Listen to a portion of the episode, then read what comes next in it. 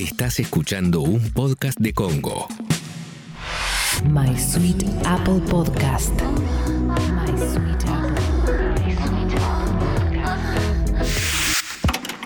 Hoy nos estábamos acordando de una vez que estábamos haciendo un show privado y un hombre estaba como chupando la, la cámara pretendiendo que me estaba dando sexo oral y en un momento vemos que se abre la puerta detrás de él y entra su mujer.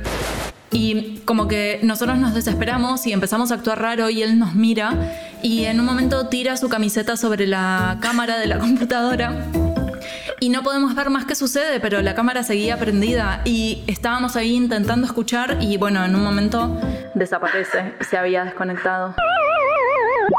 Ahora, imagínate esto. Imagínate vos sos la mujer, estás entrando, abrís la puerta y te encontrás a tu marido abajo como... Porque estaba como tapado en una sábana y con la computadora como... ¿Viste cuando uno se hace las nebulizaciones con el, el vapor? ¿Qué puedes llegar a pensar que está haciendo? Bueno, y queríamos contarle por qué nos encanta hacer shows en vivo. Todo lo que nos pasa o cómo funciona el mundo de shows con cámara web. My Sweet Apple Podcast. Creo que es lo más amateur que uno puede hacer y mm, a nosotros nos encantó. Eh, básicamente porque estás siendo un payaso enfrente de miles de personas y vos eh, estás intentando ser gracioso, o sea, querés animarlos y a la vez tenés que ser sexy. Para que se den una idea, es como comparar cine con teatro. Eh, esto sería teatro. Básicamente... Pero sin script. Es verdad. Puede haber script. Cuando hay roleplay se puede poner un script, se puede poner una temática. Para que se den una idea, los que no conocen cómo funciona esto, son unas páginas donde Vos con una cámara web te conectás, haces lo que quieras y la gente puede tirarte dinero. Entonces, al tener tanta libertad, vos puedes hacer un listado de precios y poner cosas. Es más como un club de stripper que como un teatro. Exactamente. A nosotros nos calienta mucho hacer esto porque nos sentimos como que somos títeres sexuales y obedecemos a los morbos de la gente a través de dinero con nuestros límites, claro. En los shows en vivo es donde uno encuentra a los seguidores más fieles, porque les encanta ver tu carrera desde el comienzo. Cuando sos nueva en los shows en vivo, están los que están esperando a las chicas que recién comienzan, súper inexpertas, para empezar a pervertirlas de alguna forma. Y además son los que siempre siguen tu carrera, porque nosotros de ahí tenemos fans desde hace seis años. Un montón. En cierta forma, esa gente somos nosotros, son ustedes. La única diferencia es que nunca nadie habla de este tema pero cuando uno está mirando un show, es como que estás desnudo, estás con tu pene o tu vagina en la mano, estás entregado y ahí no hay, no hay mentiras, es como que son transparentes.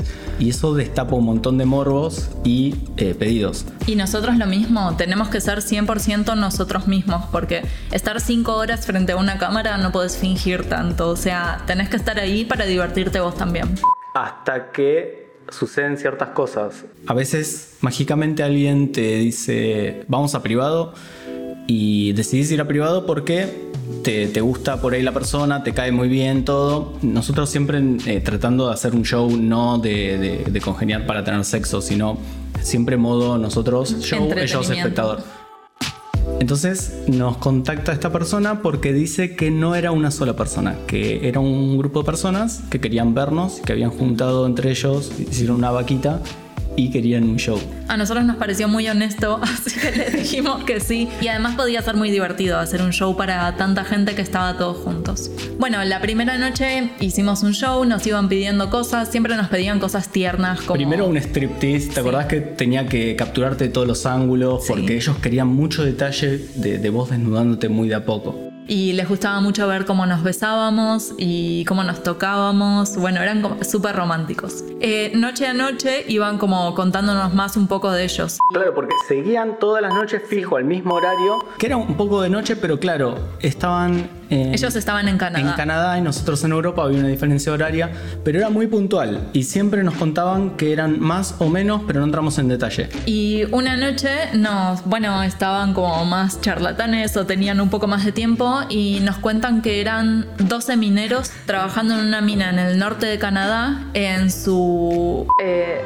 eh, lunch break. En su receso de... en su receso de almuerzo. Y bueno, mientras nos miraban se comían un sanguchito todos juntos y disfrutaban del show. Además hacían una vaquita para poder vernos porque estaban súper lejos de sus mujeres y bueno, obviamente querían ver porno, pero les gustaba más el porno en vivo. Pero decían que ellos no se masturbaban, que simplemente estaban pasando un momento que era el único entretenimiento que les gustaba a todos porque hacía frío y porque estaban en una mina. Imagínate después de minar todo el día. Claro, eh, querés un poquito. Querés un descanso y decís, bueno, ¿qué hacemos? Vamos a calentar un poco. Eh, conéctate. Y nos contactaron a nosotros y bueno, ahí estaba. Sí, y por muchas, muchas noches siempre teníamos nuestro rato con los mineros en su hora de almuerzo y la verdad es que eran gente muy macanuda. Otras veces te topás con otras personas como el doctor M, M. llamemos. Llamémosle M para tener. No contemos tu realidad. El doctor M, su novia había tenido una cita con el médico y él la acompañó. Ella estaba preocupada porque le dolía la panza y el médico le hizo, ¿cómo se llama? ¿Un palpado? Pal- no sé. Le palpaba el estómago. Le tocó- Le presionaba el estómago. Un chequeo, un chequeo médico sí. estomacal. A él le calentó muchísimo ver al médico tocando a su novia y quería que nosotros reproduzcamos esa escena cada vez con más detalles. La primera vez era, bueno, eh, quiero que vos uses un jean y te pones horizontal y el médico te toca y te dice, ¿cómo era tu frase? There is no masses. Teníamos que decir todo por script. Me tenía... No hay bultos, No hay como bultos. que estaba todo bien. Y era, era muy, muy loco porque esta persona, antes de tener un show, tenía primero eh, media hora de show conmigo nada más, a solas, sin Kim, porque Kim es como que... No me acordaba de este Sí, detalle sí. importante. Vos eras como literalmente el personaje, entonces vos no tenías que estar ahí. Y él me explicaba, él abría su webcam y cara a cara hablábamos porque él me tenía que explicar exactamente cómo yo tenía que posicionar la mano sobre la otra mano, que cuando lo busqué en internet eh, es como palpan literalmente los doctores. Ok. Entonces te tenía que hacer todo el seguimiento, me tenía que disfrazar de doctor. Como no teníamos el estetoscopio, tuve que improvisar con un... Unos eh, auriculares tenían, un ¿no?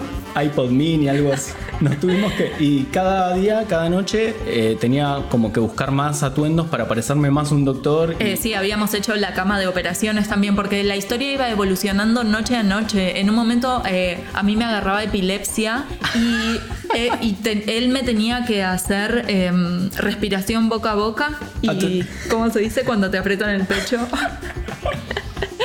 Bueno, había un montón de detalle. ¿Cuál era nuestra teoría? Que él era un estudiante de Primero sí, primero yo tenía la teoría que no, que no que era un estudiante, que era alguien que tenía que hacer un trabajo y presentar, porque no había nada porno, ni siquiera había, ni siquiera se veían tus tetas, nada. Sí, cuando me abrías para hacerme. Yo creo que ese pecho. video, si no terminó en parte de algún proyecto, de un doctorado, en una tesis, eh, no sé, ya no sé qué pensar. Bueno, pero pienso que una de las mejores anécdotas que puedo contar hoy ¿Cuál? es cuando por 500 dólares te metí un dedo en el culo. Pensé que no íbamos a hablar de esto. O sea, Siento que es necesario y que mucha gente a lo mejor se identifique con vos. Yo digo que todos tenemos un precio para que nos metan algo en el culo. No sé, ¿cuál sería su precio? es que hay un valor moral y el valor real. Siempre que uno pregunta todo esto, es como dice, bueno, ¿por cuánto te dejas meter uno en el culo? Eh, por un millón, por dos millones. Pero la realidad, nadie va a pagar dos millones por meterte un dedo en el culo. No creo. Así que caemos en la realidad y esa realidad la asimilamos a la edad que tenemos, a que somos ya mayores, todos trabajamos, las situaciones de cada país. Hay que, hay que bajar un poco la expectativa, no podemos hablar de millones. Me gustaría que todos hablen de por cuánto se deja meter un dedo en el culo. Ey, pero 500 dólares igual fue un montonazo y no tenía ningún Pero sentido. pará. Lo que pasa es que Paolo quiso hacerse el no me vas a meter un dedo en el culo y alguien con plata le dijo, ¿estás seguro? Pará, pará, vamos a hablar de una cosa. A mí un doctor me metió un dedo en el culo gratis Y una cámara, ¿no? y una cámara en el culo. O sea, si vamos a empezar por... Pero fue por salud. Pero dice gratis, hasta creo Pagaste. que pagué porque me lo metan. ¿Y te gustó? El tema es así, estábamos en un show, nosotros todavía no estábamos implementando mucho las técnicas de dedo, lengua en nuestra vida sexual porque teníamos tantas cosas haciendo en ese momento que eh, dijimos vamos a dejarlo para adelante. Y Sí, aún no te chupaba el culo en esa época. Exacto. Loco. Y posponíamos el dedo para más adelante. Entonces eh, estábamos en un show, creo que estábamos terminados, estábamos todos cansados, transpirados, llenos de sustancias en el cuerpo. Y esta persona agarra y dice, metele un dedo en el culo a Paolo. Y nos empezamos a reír y siempre, cada vez que alguien pide algo que sabemos que al otro no le gusta, nosotros respondemos rápido. Si alguien le pide a alguien algo a Kim, yo salto y digo rápido porque nos hacemos bromas entre nosotros. Y Kim agarra y dice, por 500, por 500 dólares se lo meto. y me mira y la miro y yo me reí porque era obvio que nadie iba a pagar 500. Más en un momento cuando el show termina que se van todos. Básicamente quedan los vasitos de plástico tirados. No todo. era tan obvio. Y pagan ese dinero. Fue súper traumante, como que él no la estaba pasando bien. Nunca se me frunció tenías tanto el el culo culo. súper cerrado y súper seco. tipo, ¿qué, ¿qué es esta pared? ¿Cómo es un culo no seco? No sé, jugoso. Me imagino peludo, todo blanqueado, pero ¿cómo es un culo seco? Bueno, eh, yo te escupía y tu culo se chupaba mi saliva, parecía. Un culo sediento. Así que bueno, te metí el dedo en el culo. Me hidrataste el culo. Sí, lo Pero intenté. entró nada más un tercio y vamos a hacer que algún día entre todos. ¿Sí? ¿Por cuánto? No. Bueno, ¿y ustedes por cuánto se dejarían meter un dedo en el culo? Pero no vale responder por un millón. Quiero que respondan de una manera racional y realista. ¿Por cuánto te lo dejas meter? ¿Y qué dedo elegirías? Gran pregunta, ¿no? Eso es lo bueno de los shows, que son totalmente impredecibles y tenés que decidir en el momento si algo te gusta o no.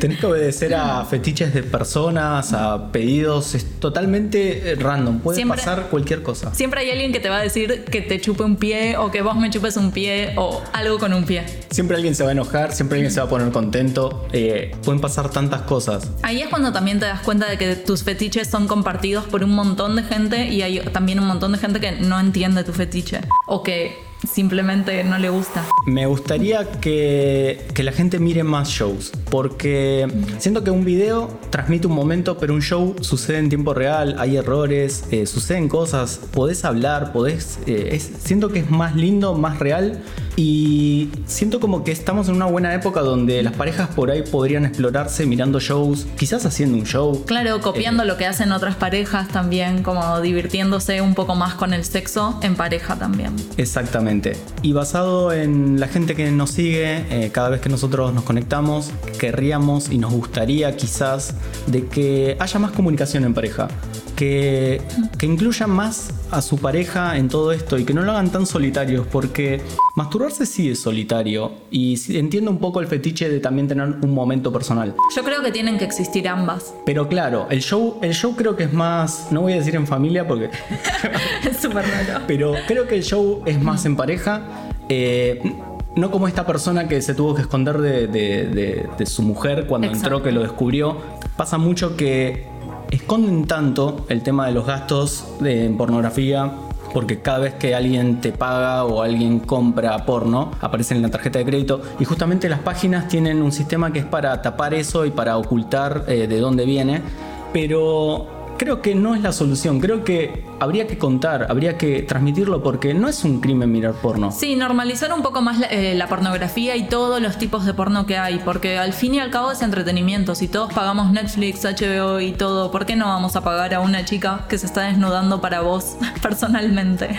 Y más también a que lo escuché mucho decir, pero con todo el porno gratis que hay, ¿cómo vas a pagar? Que sos un idiota. Y si supieran la calidad que tiene el contenido pago comparado con lo gratuito, lo gratuito generalmente siempre es todo más publicitario, es como un lugar donde uno sube contenido o porque, bueno, le gusta. Pero generalmente cuando uno paga o cuando uno contribuye a esta gente que hace shows, es como cuando uno le da dinero a alguien que ve teniendo en la calle un show callejero. Es, es una manera de contribuir Sí, es verdad, es lo mismo. y autosatisfacerte en cierta Nosotros forma. desde que empezamos a hacer shows en vivo es como que no podemos evitar eh, colaborar también con los shows de la calle porque sabes que es alguien que está dando todo de sí para ese momento hacértela pasar bien y no sé, contribuir a tu entretenimiento. Bueno, esperemos que esto les dé ganas de ver shows en vivo y que inviten a sus parejas a verlas con ustedes.